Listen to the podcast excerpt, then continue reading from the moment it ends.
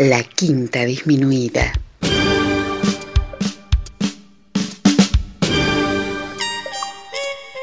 Jazz desde la ciudad más cercana al cielo.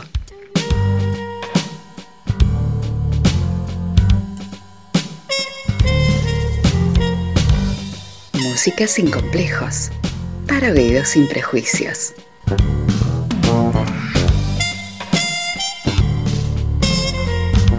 Una producción de Nicolás Peña.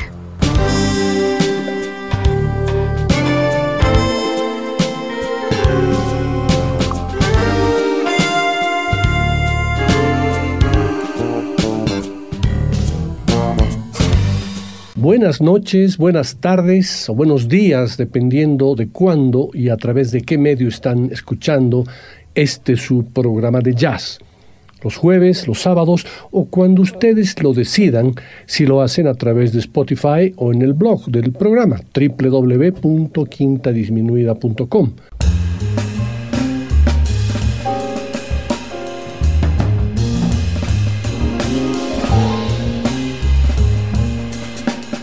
Para la sesión de hoy tendremos un programa bien variado en cuanto a intérpretes, temas, estilos y géneros ya que les contaré algunas de las tantas leyendas, anécdotas e historias del mundo del jazz que se fueron construyendo a través de sus protagonistas. Para ello, he recurrido a varios textos de muchos amigos de la red jazzera y también algunos libros que con mucho acierto rescatan y comparten este tipo de historias. A medida que avancemos en este nuestro viaje musical, los iremos nombrando. El bajista y escritor Bill Crow publicó en 1990 uno de los libros de jazz más divertidos que existen, Anécdotas del Jazz, con cuentos, chistes, curiosidades e historias alrededor de lo que se define como el más grande aporte artístico que le ha dado Estados Unidos al mundo. La primera que quiero compartir con ustedes es una anécdota de Edward Ellington, que fue bautizado en su adolescencia como Duke, Duque, por un amigo glamoroso que vestía muy bien y siempre iba a las mejores fiestas.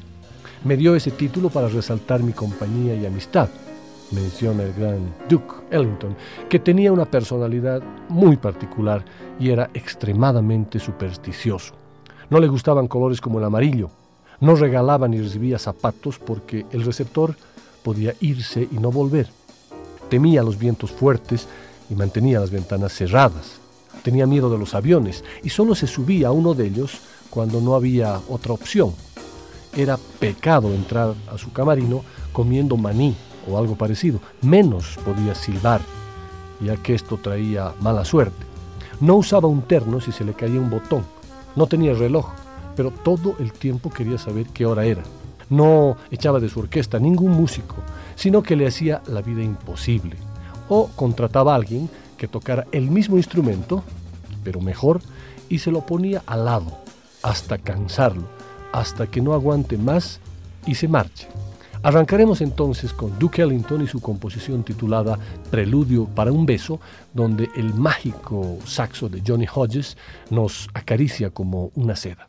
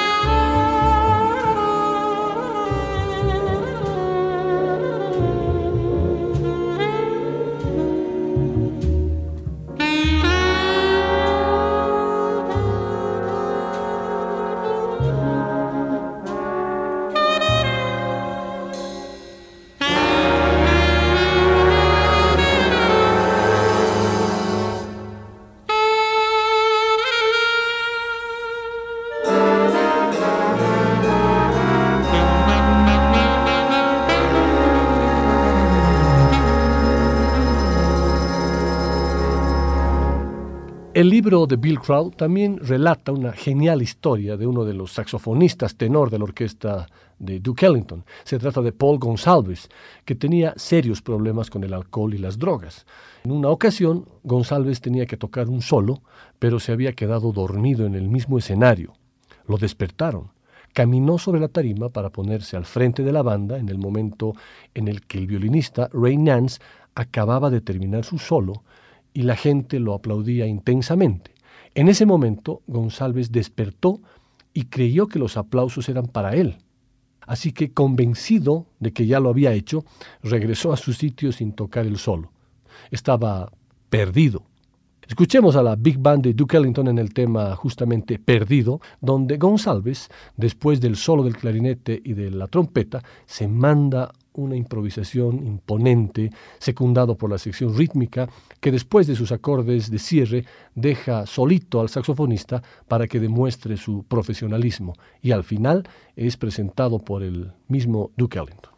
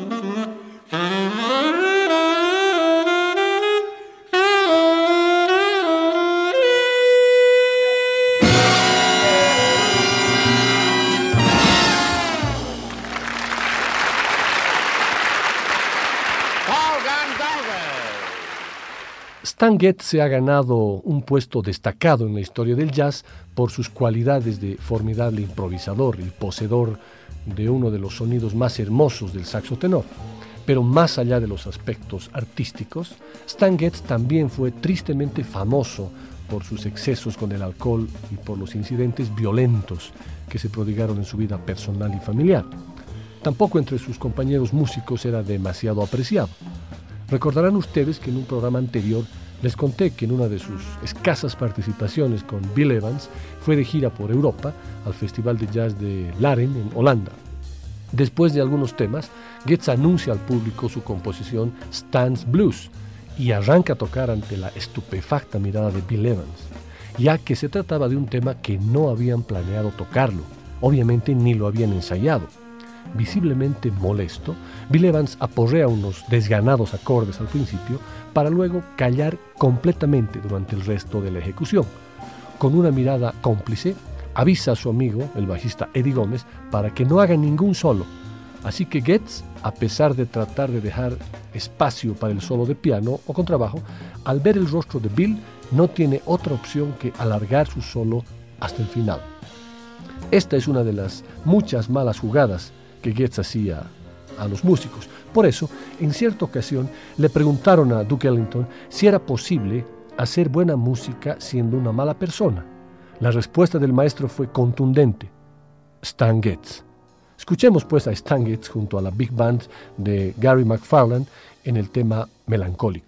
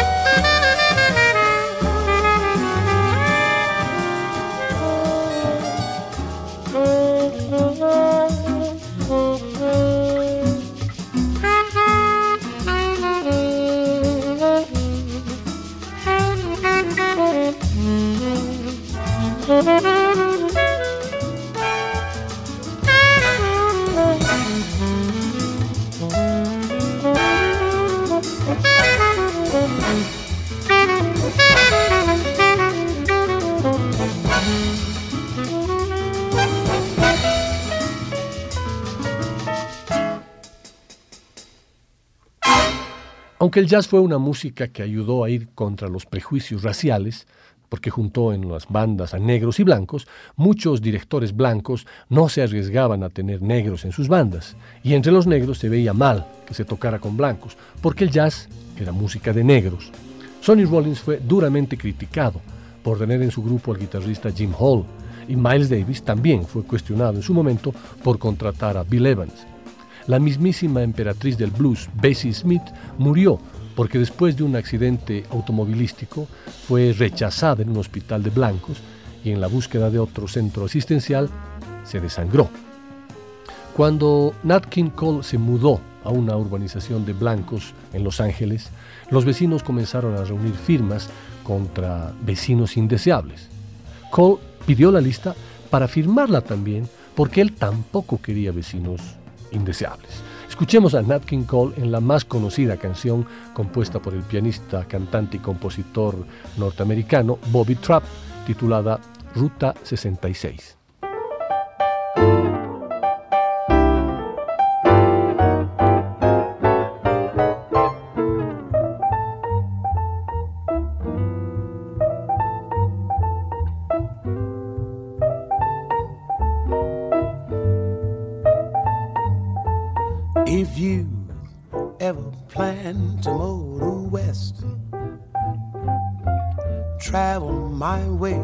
The highway, that's the best. I get your kicks on Route 66. It winds from Chicago to LA. More than 2,000 miles all the way.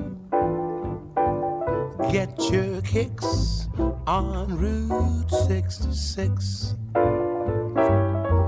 Now you go through St. Louis, Joplin, Missouri, and Oklahoma City looks mighty pretty. You'll see Amarillo, Gallup, New Mexico, Flagstaff, Arizona. Don't forget Winona, Kingman, Boston, San Bernardino. Want you get hip to this timely tip when you make that California trip. Get your kicks on Route 66.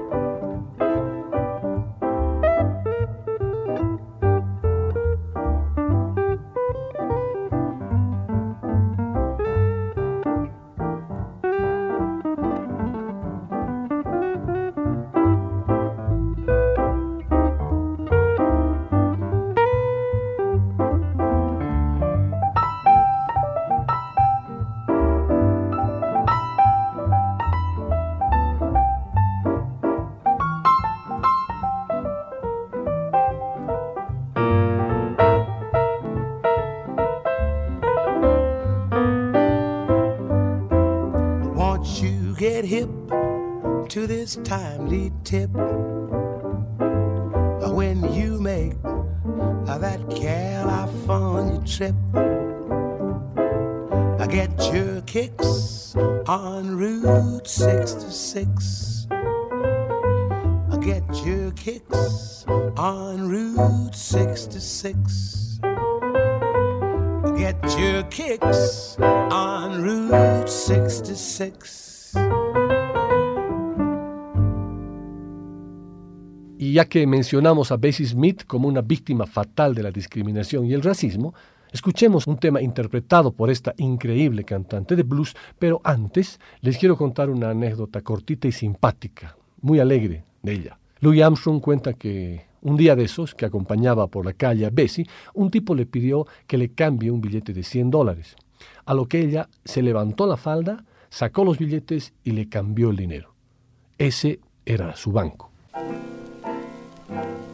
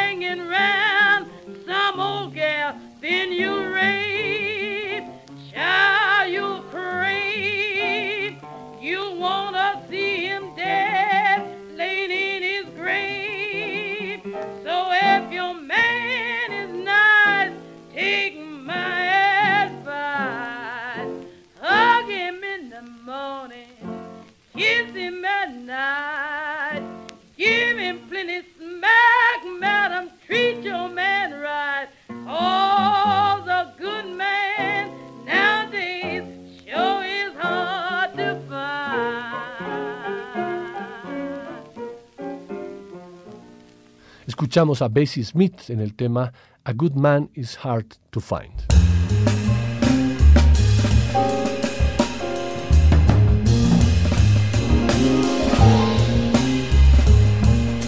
En el mismo libro de Bill Crow, publicado en el año 1990, abundan las historias y anécdotas de racismo y discriminación que tuvieron que enfrentar los músicos de jazz. En el verano de 1950, el mejor improvisador de la historia, Charlie Parker, realiza una gira por los estados del sur de Norteamérica. Ha contratado a un joven trompetista que prometía mucho, musicalmente prometía hartísimo, y se llamaba Red Rodney. Solo que había un pequeño problema. El trompetista es blanco, completamente rubio. Parker, que tenía un exquisito sentido del humor y para evitar los problemas raciales, decide presentar en las actuaciones a Red Rodney como Albino Red El Negro Albino, cantante de blues. La gira es todo un éxito.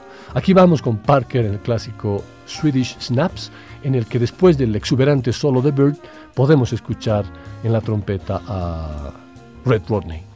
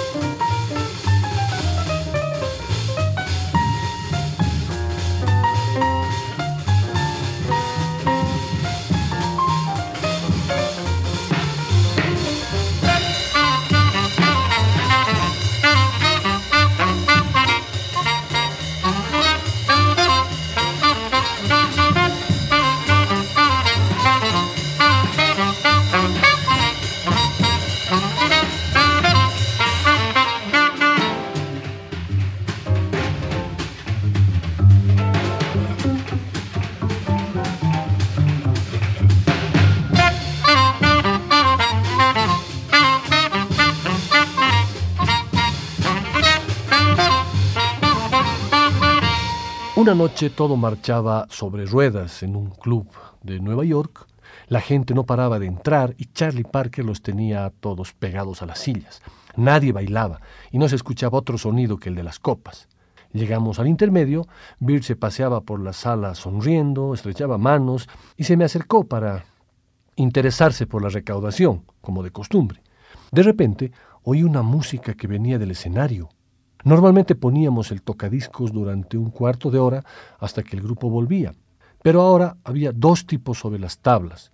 Uno tocaba la guitarra y el otro cantaba una de esas basuras rurales para turistas que se intentaban imitar, que intentaban imitar el GIF del estilo Get Your Kicks o Ruta 66. Advertí que algunos de los asistentes empezaban a quejarse. Me acerqué al escenario. Caballeros, les dije, son fantásticos, pero no para este público, fuera de aquí. Me miraron. Oye, no vengas a jodernos en el medio del número. Es que yo soy el encargado, soy el administrador.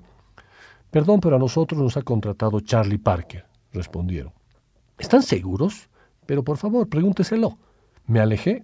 Bill jamás habría contratado a aquellos payasos. Charlie, tú no has contratado a esos tipos que están sobre el escenario, ¿verdad? Sí, afirmó es que el público no está reaccionando nada bien, así que voy a echar a esos idiotas. Si ellos se van, yo me voy. Contestó y me quedé mudo. Sabía que Bird tenía unos gustos musicales muy amplios, que le interesaba la música clásica y que siempre ponía en la radio del coche para escuchar música pop. Pero aquello era realmente horrible. Se me atragantó. Al cabo de un momento se me acercó, me pasó el brazo por el hombro y dijo, no seas tonto, no sabes nada de negocios, el local está rebalsando. Estos tipos son tan malos que algunas personas se irán. Tenemos que renovar el público para que llegue más gente. Esa era su estrategia comercial de Parker para ganar más dinero. Escuchemos a Charlie Parker en el tema Chi Chi.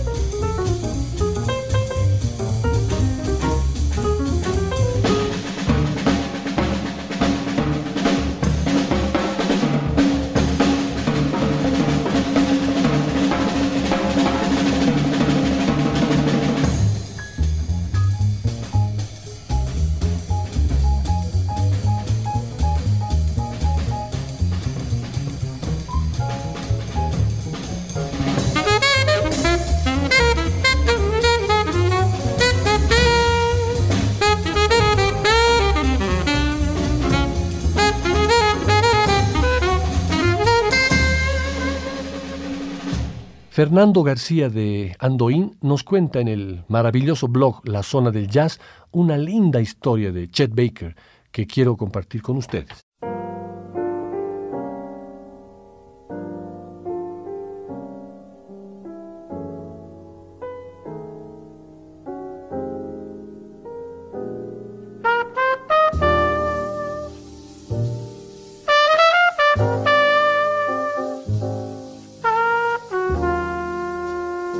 Cuando Chet Baker cumplió 14 años, su padre, Chesney, que era guitarrista, pensó que su hijo era demasiado guapo, que cantaba con una voz casi femenina y decidió hacer algo al respecto. Entendió que comprarle un trombón le daría un aspecto de más machote. Sin embargo, este instrumento era demasiado grande para Chet y lo cambió por una trompeta. A los 15 días, Chet ya se había aprendido de memoria varios solos de trompetistas como Harry James. Transcurrieron varias semanas y estando Chet jugando en la calle, uno de sus amigos tiró una piedra a un poste con la mala suerte que ésta rebotó y le dio a Chet Baker en la boca, rompiéndole el primer incisivo izquierdo. Su padre se enfureció, pensando que su hijo ya no podría seguir tocando la trompeta, ya que la falta de un incisivo hace casi imposible controlar el flujo de aire que se sopla en un instrumento de viento. Chet sabía que no podía alcanzar notas altas y las desechó, diciendo que éstas eran solo para exhibicionistas. Al final fue el dentista para que le hiciera un diente postizo, un, diente que se coloque y se saque, pero él casi nunca se lo ponía. Cuando actuaba en público mantenía una medio sonrisa con el propósito de ocultar la falta del diente y eso dio pie a que varias personas de su entorno comentaran que la sonrisa de Chet Baker se parecía a la de la Mona Lisa, aparte de otorgarle un aspecto de tipo inescrutable.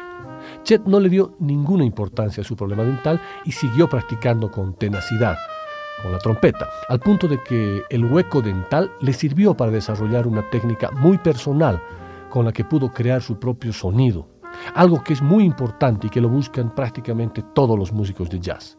Allá por el año 1968, continuando además con el tema dental, Chet fue apaleado en la ciudad de San Francisco a causa de, se supone, una pelea relacionada con las drogas. Los desperfectos en su dentición fueron tales que durante dos años dejó de tocar y tuvo que cambiar la embocadura de su instrumento. Escuchemos cantando y tocando trompeta a Chet Baker en el tema Todo me sucede a mí.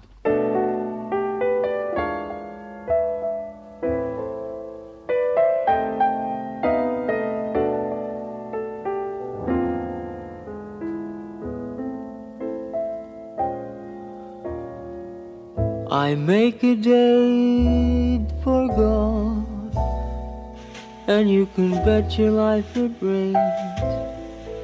I try to give a party, and the guy upstairs complains. I guess I'll go through life just catching colds and missing trains.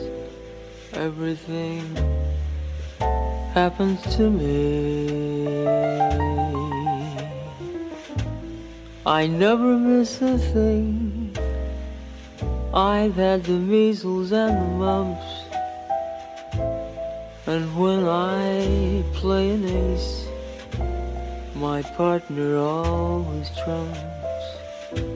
I guess I'm just a fool who never looks before he jumps. Everything happens to me. At first, my heart thought you could break this jinx for me. That love would turn the trick to end despair. But now I just can't fool his heart that thinks for me. I've mortgaged all my castles in the air. I've telegraphed and phoned and sent an airmail special too.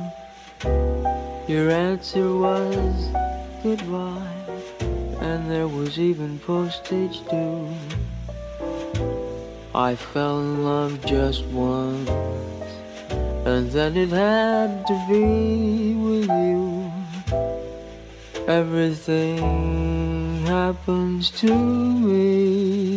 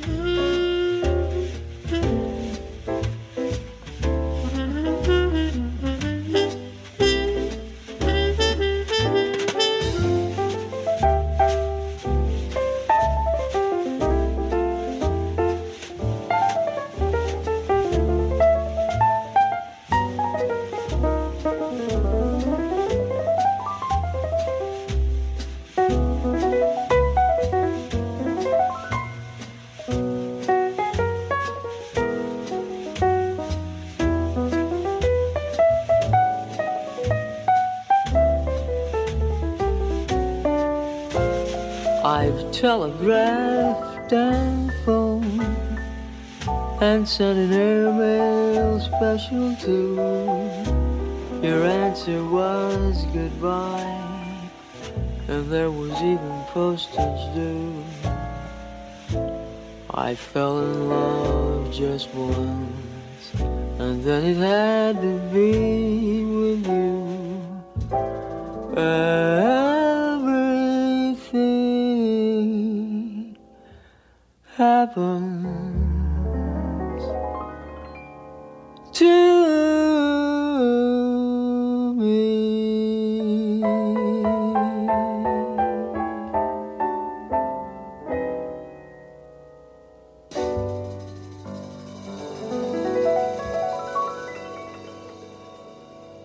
La vida y la música del gran Frank Sinatra están llenas de maravillosas historias y anécdotas. Se podría hacer un programa entero al respecto. En el libro Rat Pack, Viviendo a su manera, de Javier Márquez, están relatadas sensacionales historias de Frank Sinatra, Dean Martin y Sammy Davis Jr. La que he escogido para hoy está relacionada con el momento en que Frank Sinatra se vio obligado a cambiar de médico de cabecera. Su nuevo doctor le hizo un examen general y mostró un interés especial por su afición a la ingesta de alcohol. ¿Cuánto bebe usted? quiso saber. Unos 36 tragos al día. El médico sonrió cortésmente y recuperó la compostura. No, en serio, señor Sinatra, ¿cuánto bebe usted? Frank, indiferente, volvió a asegurar, ya se lo he dicho, 36 tragos al día. ¿Cómo puede estar usted tan seguro? quiso saber el médico. Verá, doctor, bebo una botella de Jack Daniels diaria, lo que equivale a unos 36 tragos. Sin poder salir de su asombro, el doctor le dijo con un evidente tono de desaprobación, ¿Y cómo se siente cada mañana? No lo sé, respondió Sinatra, poniéndose en pie. Nunca me levanto por la mañana y no estoy seguro de que usted sea el médico apropiado para mí.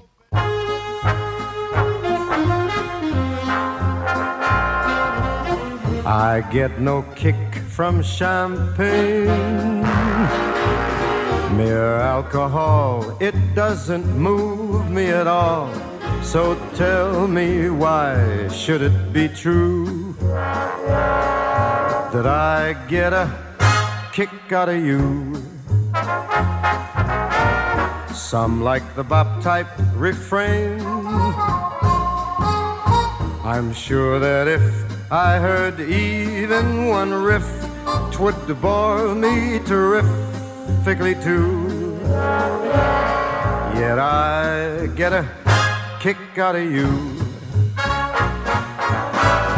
I get a kick every time I see you standing there before me.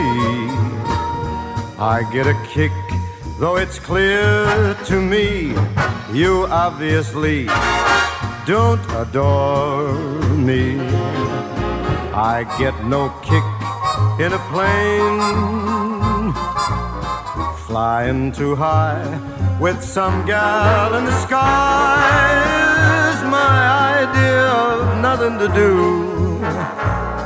Yet I get a kick out of you.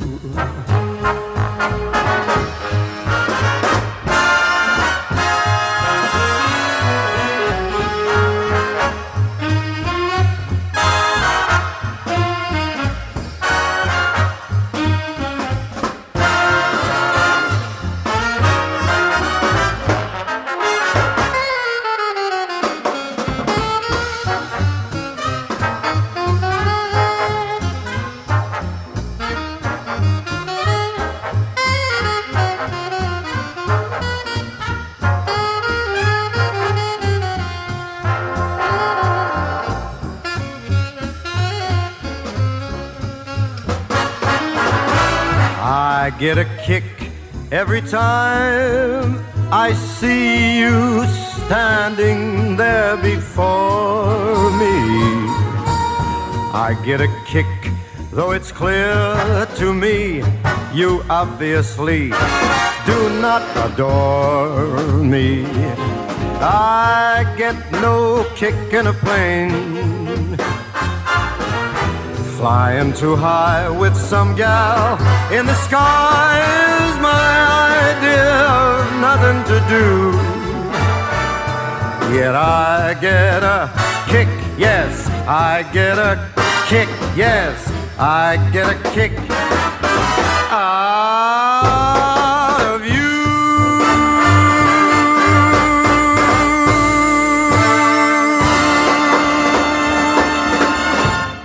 I Get a Kick Out of You, interpretado por La Voz después de esa historia de los 36 tragos al día.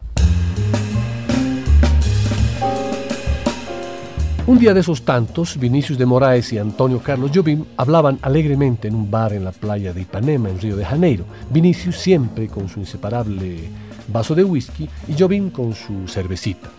Cuando un periodista que pasaba por ahí les preguntó a los dos si ustedes hubieran nacido animales, ¿qué animal les habría gustado ser? Tom Jobim contestó inmediatamente, a mí me hubiera gustado ser un mono. El periodista preguntó, ¿por qué? Él contestó, porque el mono es un animal muy gracioso, vive saltando, está siempre agitado y contento. Enseguida, el periodista hizo la misma pregunta a Vinicius, que contestó en el acto, jamás tuve duda alguna de que me hubiera gustado ser una jirafa. Es mi sueño permanente. El periodista, intrigado, le preguntó ¿por qué? Y él contestó, amigo, ¿te puedes imaginar lo delicioso que tendría que saber un trago de whisky bajando por esa larga garganta? Sería como estar en el paraíso.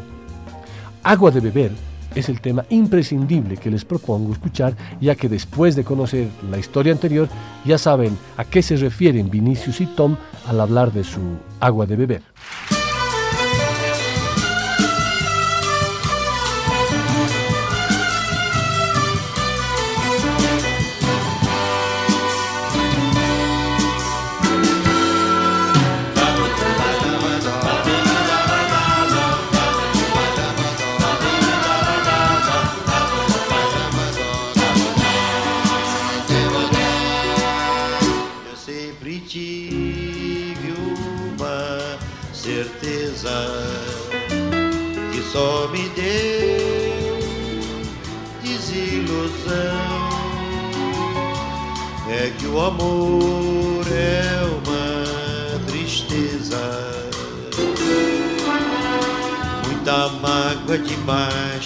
Para um coração.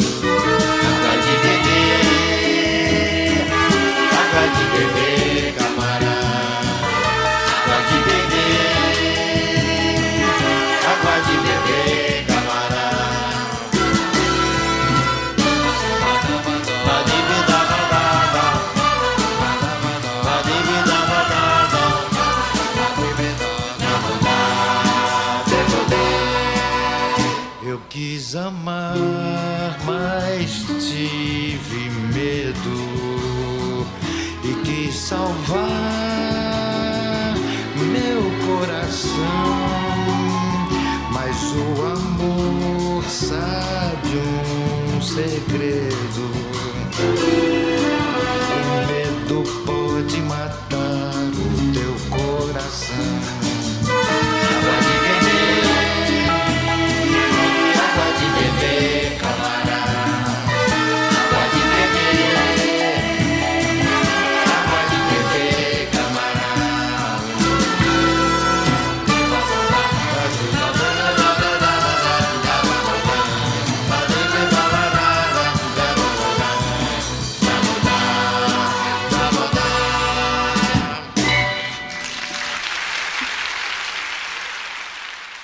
Yo fui el inventor del jazz.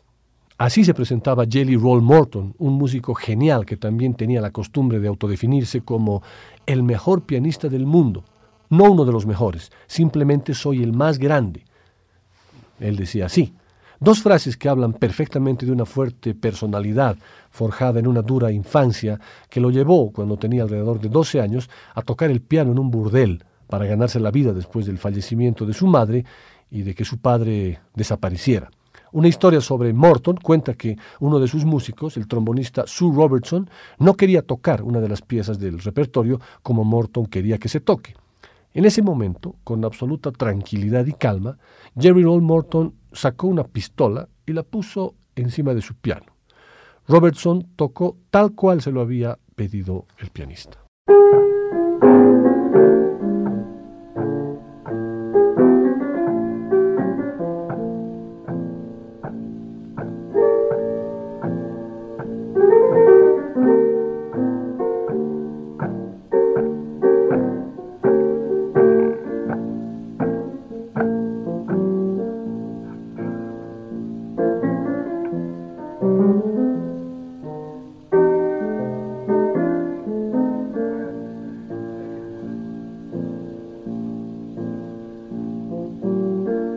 Could sit right here, think a thousand miles away.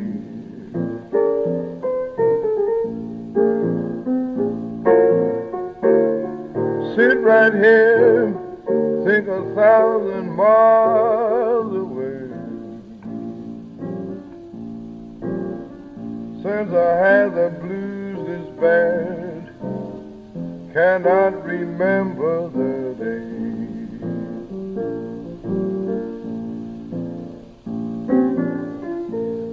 baby, what you got on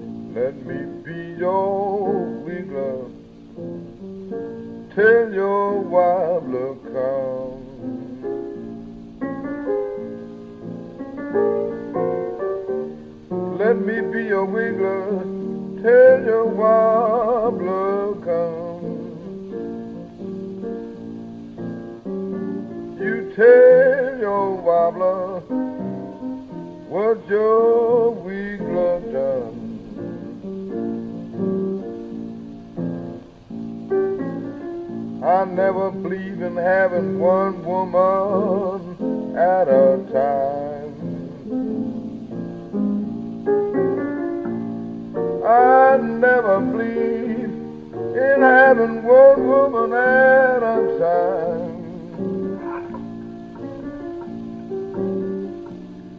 I always have six, seven, eight,